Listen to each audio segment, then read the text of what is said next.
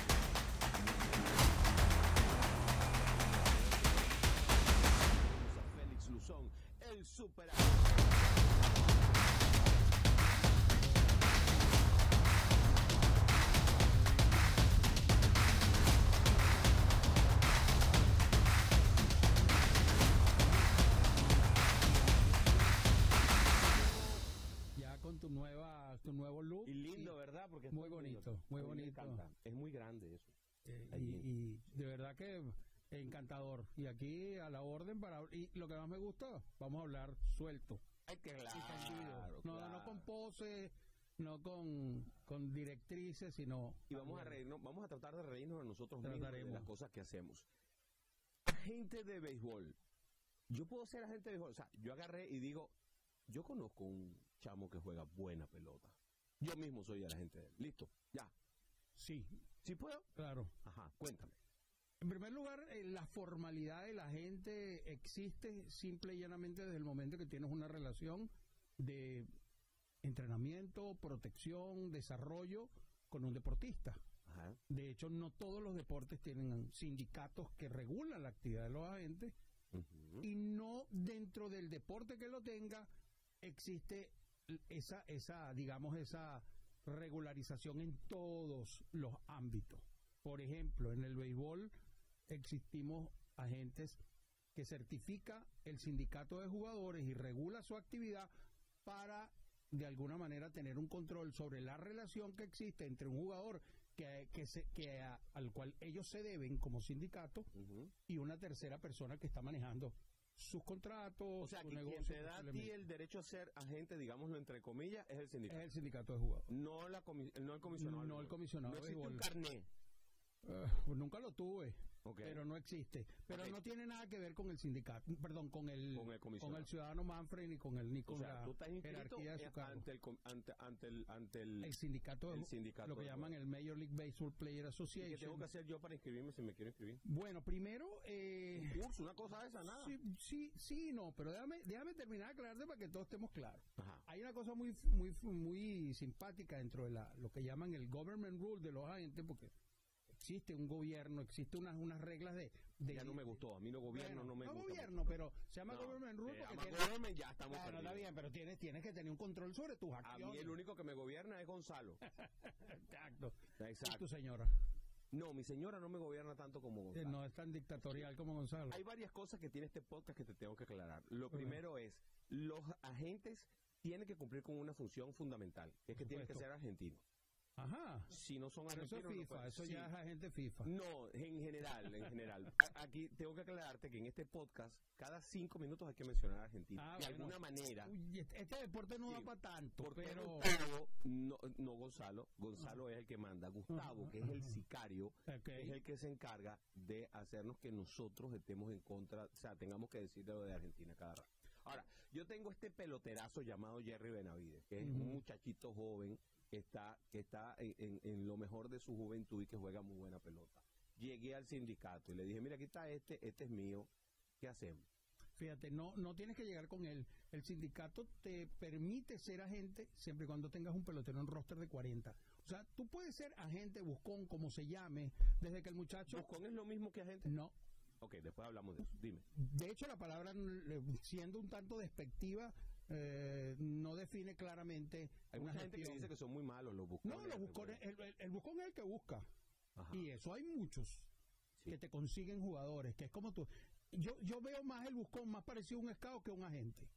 Con eso te digo todo. Porque el Pero- buscón lo que hace es buscar. Mantienen a los muchachos, los Bueno, en pero, pero, pero no necesariamente tienes que tener conocimiento, tú lo puedes mantener. Es como la, y, y me encanta el podcast porque nos vamos para arriba y para abajo. Claro. Tú puedes tener una academia, y puedes tener miles de millones de dólares, y puedes tener mesas de ping-pong, piscina, nutricionistas, canchas de basquetbol, psicólogos y psiquiatras, pero si no agarraste el talento que era, no lo vas a firmar ni que te dé la gana.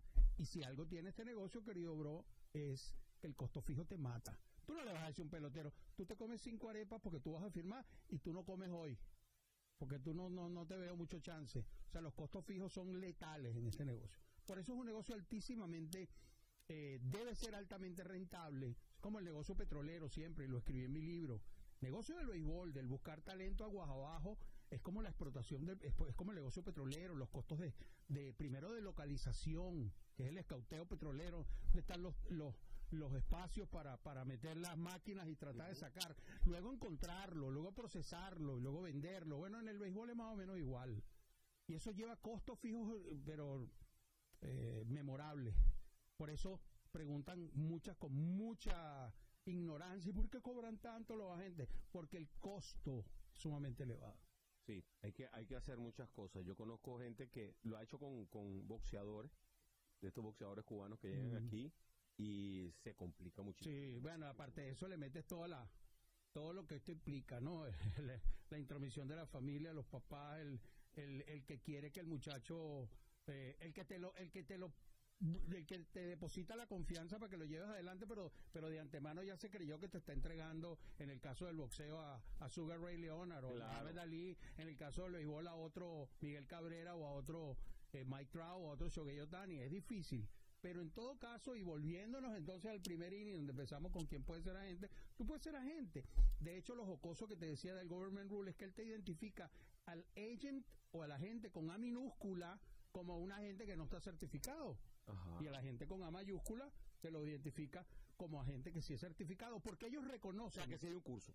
No, no. De hecho, yo dicto un curso para eso, yo. Ajá. No sé si más alguien en, en, en, en español al menos lo hace, pero yo lo dicto. Yo, y de hecho, basado no solo en mis, mis libros, el que publiqué, el, el otro que ya tengo, que, que, que hace un análisis exhaustivo y completo del CBA desde el año 2012 al 2000, hasta este último que llega al 2026, sino que este, explico de alguna manera, porque conozco que es dónde está el, el verdadero fundamento de, la, del- de las preguntas que se hacen para poder reconocer que tienes la mínima capacidad de ser agente. ¿Qué te estoy un diciendo con esto? Que hay un examen. Claro. No hay un curso, pero hay un examen. No hay un curso, pero hay un examen. Es así Entonces- es que le gusta a Jerry, no estudiar y nada más presentar el examen. ¿Por qué? Porque se copia. Él no solamente No, se colea en aquí- no está fácil el copiarse. De hecho, en los ¿Cómo que no está fácil? No, Copiarse para digo- Jerry siempre es fácil. No, pero mira, no sé cómo haría Jerry, pero en temas de, en los años de pandemia, porque tuve alumnos, he tenido alumnos destacados, hasta ahora todos los que han hecho el curso conmigo lo han, han aprobado el examen.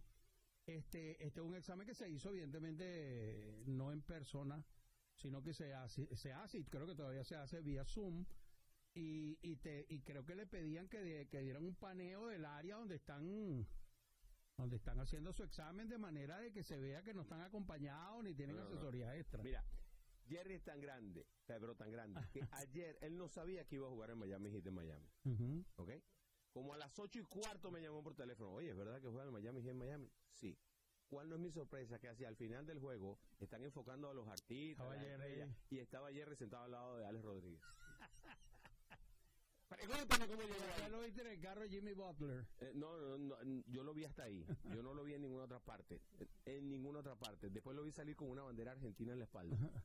Ah, bueno, ahí sí la bandera argentina tiene peso. Pasaron No cinco solo minutos, no sé man- si los contaste, pero ya mencioné a Argentina de alguna manera. Sí. co- correcto. Tú llevas tu control. en- No, tengo que, tengo que seguir, tengo que seguir los Yo rules. estaba esperando hablar de Manu Ginóbili en cualquier momento. Exacto, que no es pelotero, pero bueno, Bueno, debe haber tenido algún sí. agente alguna vez en vida. claro, claro que lo tuvo. Y, y, y Manu, Manu, recuerdo, pues yo hace mi parte también de Argentina. Ajá. Una de las cosas que más le. Primero lo, lo estimo. Soy un fan de la selección argentina de basquetbol. De Argentina esa, campeón sí, de mundial. De- eh, del Chapu, de Nocioni. De Campazo. de Campazo, del mismo Sánchez, Pepe Sánchez. O sea, eh, esa fue una selección bárbara. Y recuerdo en el año 2002 creo que fue la famosa crisis financiera acá en los Estados Unidos, la crisis de las hipotecas, El 2008. en 2008.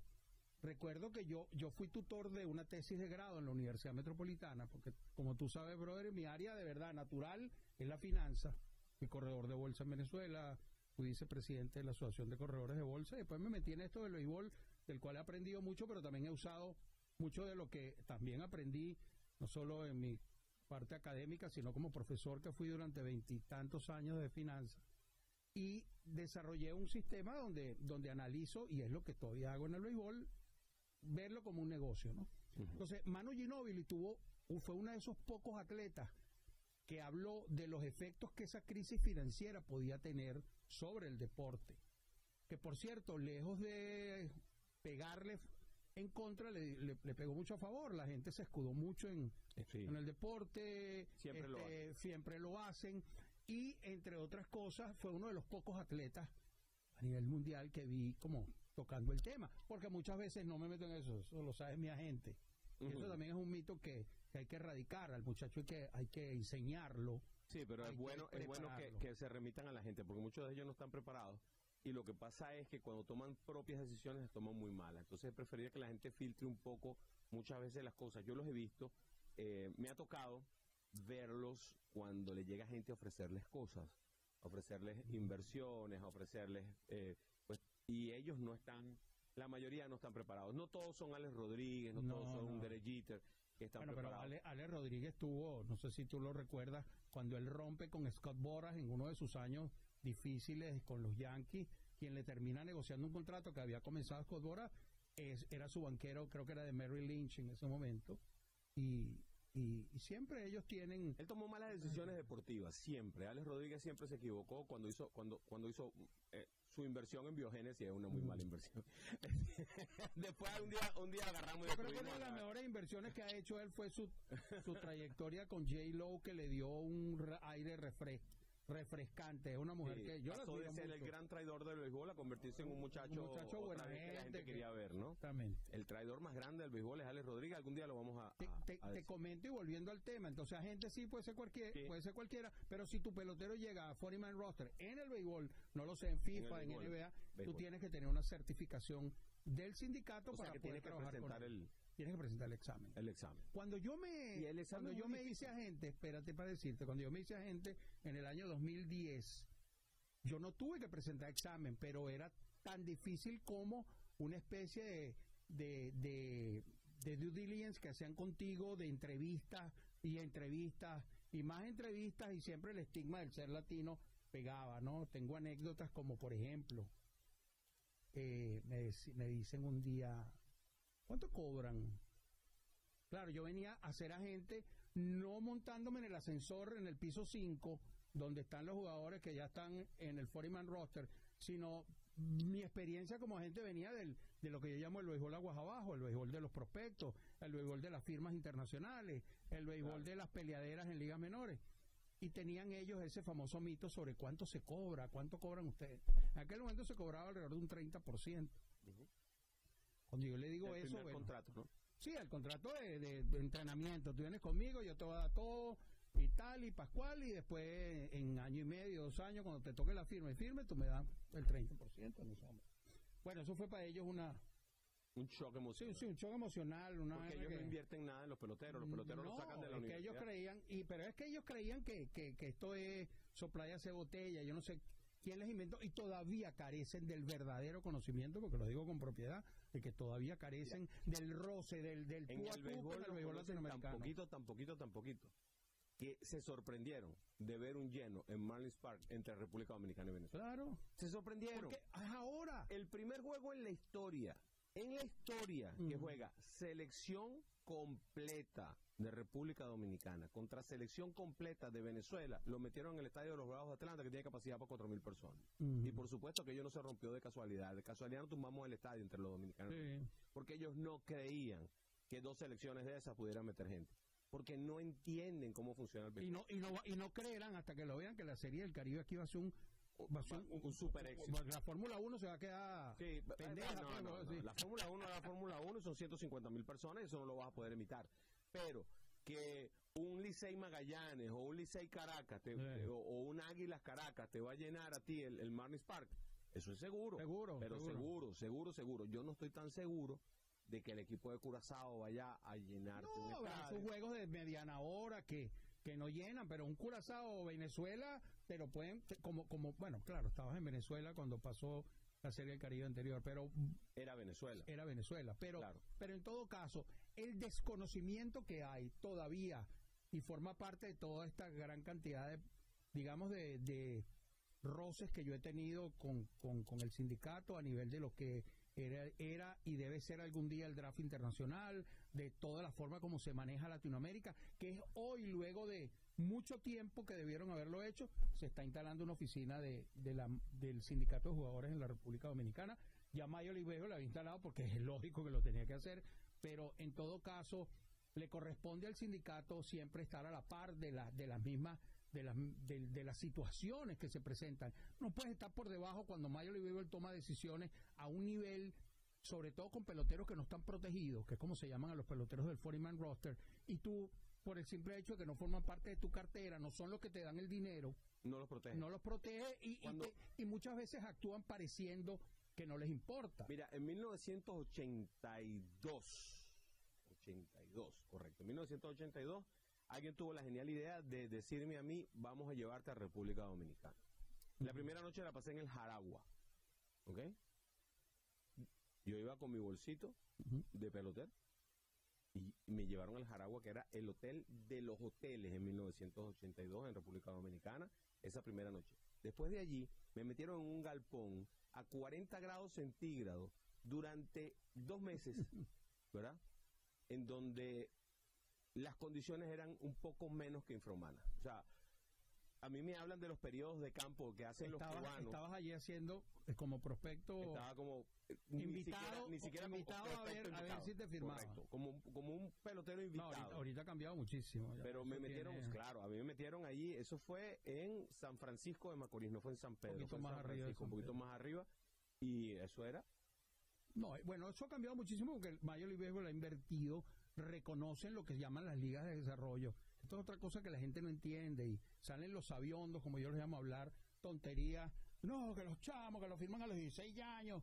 Bueno, lo firman a los 16 años porque esa es la edad donde necesariamente deben estar firmados, donde la, la relación producto de toda la infraestructura que se ha generado en las academias les permite firmarlos a esa edad, pero por sobre todas las cosas es porque a esa edad les permite llegar a una liga que se llama de desarrollo, donde no entran los americanos, o no entran los que salen del draft, porque del draft puede salir un, un peruano. porque, lo que pasa es que aquí en Estados Unidos tú tienes a las universidades que tienen una estructura Los tal que, tal que pueden desarrollarte un y pelotero. que los peloteros que salen del draft aquí, bien sea de high school o de la universidad, van directamente a la Rookie League. Claro. Los venezolanos, mexicanos, todo lo que no se llame.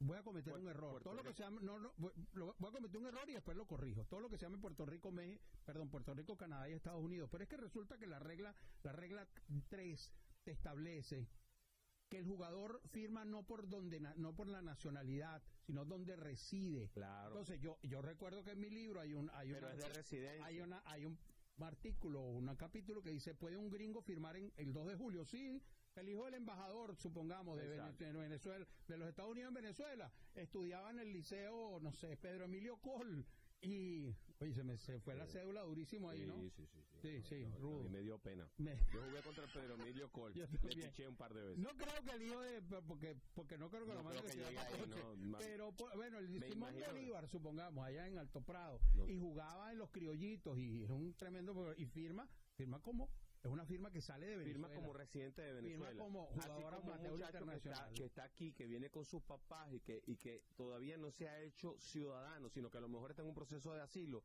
sigue siendo dominicano o sigue siendo puertorriqueño. pero tiene que firmar por el no, sigue sistema siendo- escolar Claro, pero firma por el sistema escolar. A firmar por el sistema escolar, entonces tiene que entrar en el draft. por supuesto Y entonces el bono siempre va a ser más chiquito, porque el que firma por el no draft. necesariamente pero casi siempre firma pero no necesariamente porque son dos temas es un tema de, de, de, De digamos calidad, de- además. de calidad, yo diría que más que calidad horas de vuelo, porque el tema cuando tú dices es que el pelotero que sale del college con 23 años tiene muchas mejor desarrolladas las herramientas de- del muchacho de 16, pero habría que preguntarse, ¿y cuando el de 23 tenía 16 Era hacía lo mismo que este? Claro. También tiene una ventaja.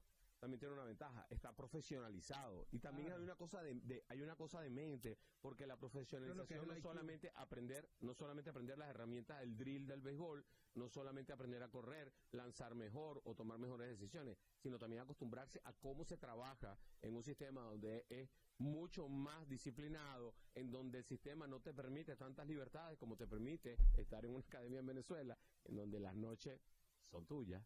Claro. Y es un eh, desastre. eh, bueno, de- pero todo, no te creas, ha cambiado también muy a favor, porque el, el inversionista, el, el que cuida su dinero, el, el agente, el buscón, el, buscón. como tú lo quieras llamar, o el dueño de academia, no permitiría, yo nunca lo permití, porque fui dueño de academia, este, ese tipo de exceso, porque tu dinero es el que está invertido allí, y esto es un negocio, esto no es altruismo, esto no es, aquí, pero aquí confluyen muchos, muchos, eh, eh, muchas variables que son difíciles, como es el tema de los padres, por ejemplo. Los papás son un fastidio. Bueno, eh, yo creo que el peor enemigo que tiene un pelotero es su papá. claro. Con excepción. Bueno, hay muy papás- si contadas. papás son argentinos, siempre se Ah, claro. El papá de Messi, por ejemplo. El papá de Messi, por Jorge, Jorge Jorge. se llama el papá de Messi, Jorge Messi es un tipo genial. ¿no? Sí, él no se mete casi. El papá Yo tengo de el Neymar. teléfono, nunca me ha contestado, pero lo tengo. El papá de Neymar sí es un desastre porque es brasileño. Ahí donde está la diferencia, porque si hubiera sido argentino, eh, Neymar, estaría, Neymar estuviera estaría- en otro. Ya cumplimos con nuestra cuota Juan, argentina. tiene de 10 los- minutos. Ya, claro. Como dijo Juan Arango, si yo hubiese sido argentino o brasileño, hubiera jugado en el Real Madrid. Pero yo Juan creo que Arango. más si hubiera sido argentino.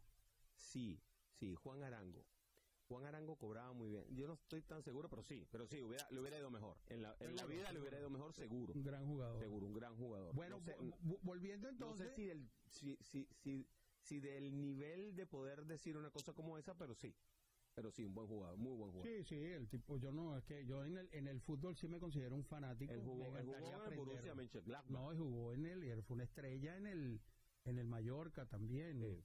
Este, en el fútbol me gustaría aprender de verdad, eh, y voy a hacerlo. Me, me he involucrado mucho más con el fútbol últimamente, pero, pero quiero aprender un poco lo que es esa teoría de Guardiola. ¿Dónde ven todos estos tipos que narran el fútbol? ¿Dónde es que están viendo lo que uno no ve? Bueno, lo que hay que tener es un poquito de creatividad y ver, y ver el juego con calma, sin Sí, apasionamiento. no. Es, un problema muy difícil para mucha gente. Y, y te lo digo porque he tenido la oportunidad de ir a ver partidos con, con, con Peñas, con la de Real Madrid, con la del Barcelona.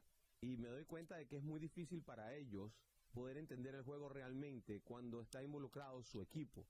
Porque no ven Porque la el falta que comete no, el equipo, no, no, el todo lo que medio te tocan y entonces todo es todo es en contra, no hay una no hay un canto a favor del equipo contrario que sea bueno, siempre el árbitro está vendido. Es una cosa terrible. hay una frase que lapidaria, digo yo, de mi libro, de mi primer libro que se llama... ¿Tú tienes ¿cómo un libro lapidario? Sí, sí, se llama. ¿Cómo se juega béisbol fuera del... No, la frase es la lapidaria. ¿Cómo se juega béisbol fuera del terreno? Donde yo digo, Que esto, tienen la primera piedra, para que lo lapiden. óyeme esto, Ajá. bro. Yep. Que digo, lo mejor de ser fanático es que no te interesa absolutamente nada Que no sea que, que no sea que, que tu equipo... Eso es fácil. Eso es fácil. Por eso cuando se ponen ahorita con la sabermetría millón, me parece fabulosa, me parece súper importante, totalmente necesaria para entender mejor el béisbol. Pero el fanático tú no lo puedes llenar de ese tipo de cosas. Es que eso, es que eso es nada más para los técnicos. Eso es un, Es verdad. Eso es un artilugio técnico como la estadística para el banquero. Sí, pero muchos, y, y los índices financieros que yo, yo fui profesor de eso durante muchos años, lo más parecido a un índice financiero es un índice de sabermétrico. Claro. Tú tienes que ver cuáles son las variables que lo conforman, quiénes están en el numerador, quiénes están en el denominador, y ahí comienzas No, a a tener ver. una un análisis luego que te dice que es 2.8. Vas a, ver, vas a ver un montón de cosas allí, que por cierto, por eso es que no me gusta el Word. Yo estudié cuatro semestres de estadística y después me gradué de administrador. Así que cuando hablo de esto lo hablo con cierta base. A mí no me gusta el Word porque hasta ahora a mí nadie me ha enseñado la, cuál es la fórmula para calcularlo. Y los, eh, los sitios de donde sacan el source de información para llenar esa fórmula eh, es variable, no es fijo. Eh, si tú ves las dos grandes compañías que lo sacan, que son Baseball Reference y Fangraph, dan números diferentes. Sí, Entonces, ya, ya, ahí, ya ahí se Ahí hay factores muy subjetivos en algunos, A mí me gusta el Word, pero porque la conozco, conozco la fórmula y te puedo decir que sí, eh, simplemente la buscas y te sientas a verla. Pero hay, hay, hay variables que tienen que ver, por lo menos el factor parque. Me parece algo súper subjetivo. es que la misma, la misma escogencia de ese pelotero cero con el que te vas a comparar para calcular el Word ya es subjetivo. Entonces ya de ahí Ese estamos pelotero empezando promedio, ese Este- pelotero, Exacto. ¿Cuál es ese el pelotero pelotero cero? reemplazo, que es su Reemplazo, exacto. ¿Cuál es, el, ¿Cuál es el pelotero reemplazo? Ese pelotero cero que es de, ok, Que se cero. lo pregunten a cuál fue Lou Gehrig, que, que agarró la primera base su- sustituyendo a, ¿cómo se llama? ¿A Willie Pip sería? Willy Pep. A Willie Pep, Willie Pip. Y se quedó no sé cuántos años. Fue, fue un día que se enfermó. El tipo, el tipo era el caballo de hierro hasta el momento que llegó el caballo de hierro de verdad que era Lugeri. El ¿Qué, tipo se enfermó qué- y caso no jugó tú, más. tú que eres un hombre tanto de béisbol? Pipita Leal le pasó, le pasó lo mismo. Pipita Leal era el tercera base del Magallanes hasta que llegó Camaleón García. Se enfermó Pipita un día y no jugó más tercera base. Tuvo que jugar segunda, tercera. Algún día, algún día hay que hacer un podcast de, de, esa, de esas historias. Sí, Hace, sí. hace un par de días, mi buen amigo Ángel Vargas, que fue presidente de la Asociación de Peloteros allá en Venezuela y un hombre muy ligado al béisbol, no sé si, si, si sí. conoces a Ángel. Ángel, Ángel chico, yo le decía, Ángel, teníamos rato hablando de cosas de- del béisbol, pero, pero como cosas del negocio, no del béisbol, pero no de la historia. Digo, Ángel, cuéntame algo. Tú fuiste ese pelotero que famoso, di- digo famoso porque te, te hiciste famoso en el cambio de César Tobar y Víctor Davalillo, los Tigres de Aragua. ¿Cómo fue tu experiencia con el Caracas? Bueno, de ahí la conversación se estiró hora y 45 más. O sea, la- Yo me la- convertí en fanático y, y lo digo a, a voz viva. Ya no puedo decir que sea el único equipo del cual soy fanático, los Tigres de Aragua. Porque esa era época en que yo me estaba formando como niño, siete Ujú. años, ocho años, y estaba César Tobar, Víctor. Davalillo, David Concepción. Olindo Acosta, Inos Cabel, Ros Adrián Caru, Garrett. Arián Garrett, o sea, era la ple- Ro- eh, Roberto Muñoz, era la playa de peloteros, además fueron campeones tres veces en cuatro años, todo entonces, con bueno, barajita de cartón. todo con barajita de cartón. Yo las tengo, las tenía, las todavía las tengo en la mente. Ok, eh, el caso, el caso es que ahora tengo que decir que soy fanático del Miami Heat. Sí. Ya no, sí, definitivamente. Ya, ya no lo veo con otros ojos, aunque sí puedo desgranarte lo que pasa en un partido, pero sí soy fanático del Miami. Ok. Entonces, soy agente. Soy agente. ¿Qué hace un agente después que firmaron al pelotero? ¿Para qué sirve ese agente? Fíjate, el pelotero eh, y, y- y el béisbol hay que empezar a verlo desde el momento que el muchacho arranca, porque es muy fácil comenzar a ver el béisbol desde que el tipo está en roster de 40, que, esto- que es donde realmente tiene un agente certificado y regulado, que no puede inventar. Al principio hay tiene- una especie de buscón que le da de comer, lo mete en un apartamento con cinco más, Ujú, este, tienen un los, los entrena. eh, esto, estos, estos Todo eso lo paga el caballeros, buscón. Eso todo no lo sabe la gente. No, pero, pero bueno, yo, yo no, no, no me gustaría llamarlos buscón a todos, porque Bueno, no buscón, todos lo gente. buscan, pero so- pero hay los que saben invertir, los que tienen tremendos equipos de ¿Por trabajo. qué tiene tan mala, saben- tan mala leche, tan mal nombre el buscón? Ah, pero yo, yo creo que eso es un nombre que le puso alguien. No, pero porque tiene mal nombre. ¿Por qué, por qué la gente dice que los Porque buscones son, son malos? ¿Por qué son malos para el béisbol? Dice la gente. Ah, eh, ¿Por eso, es, eso es totalmente falso. ¿Cómo, va- ¿Cómo se va a pensar que un buscón o como lo llamen malo para el béisbol si es el que ha conseguido a todas estas estrellas que están ahí? ¿Ok? Ok. Es el que ha conseguido a todos, desde José Altuve. De, José Altuve fue un muchacho que no le dieron un mayor bono. ¿Quién le va a dar? Si es un muchacho chiquitico. Él ha reivindicado la estatura dentro del béisbol. Ajá. Lo ha reivindicado. O sea, ya tú puedes decir, pero ahí está Altuve, que mide 5'6 y mira lo que hace. Háblame de tu libro. ¿Cuál es, son tu, ¿Cuál es tu libro? Mi libro se llama ¿Cómo se juega béisbol fuera del terreno? Se consigue en Amazon eh, y en... Yo me puse a jugar béisbol fuera del terreno y partí un par de, partí Sí. un par de, de ventanas y me metí en un Pero lío. este, este... Mi papá todavía me anda buscando. Este, este te explica cómo. Cómo, cómo no rompe vidrio? No, no rompe vidrio. Rompe, puede romper esquemas, puede romper paradigmas, Mm. puede romper eh, cuentas bancarias, porque te da una, una idea bien clara de que cuando el juego, antes, durante y después del juego, hay gente que está trabajando en las oficinas, haciendo otro juego que es tan estratégico y prepondera sobre el que se hace en el terreno. Por eso en el terreno a veces tú ves situaciones que no las entiendes o por lo menos ves decisiones por qué bajaron a este muchacho, por qué subieron a este muchacho, Porque este por qué dejaron libre, por qué no está jugando. Más allá que te metiste en Google, en Chepa Candela y verificaste que, que no está enfermo, que la mujer no está en estado, que no tiene un permiso.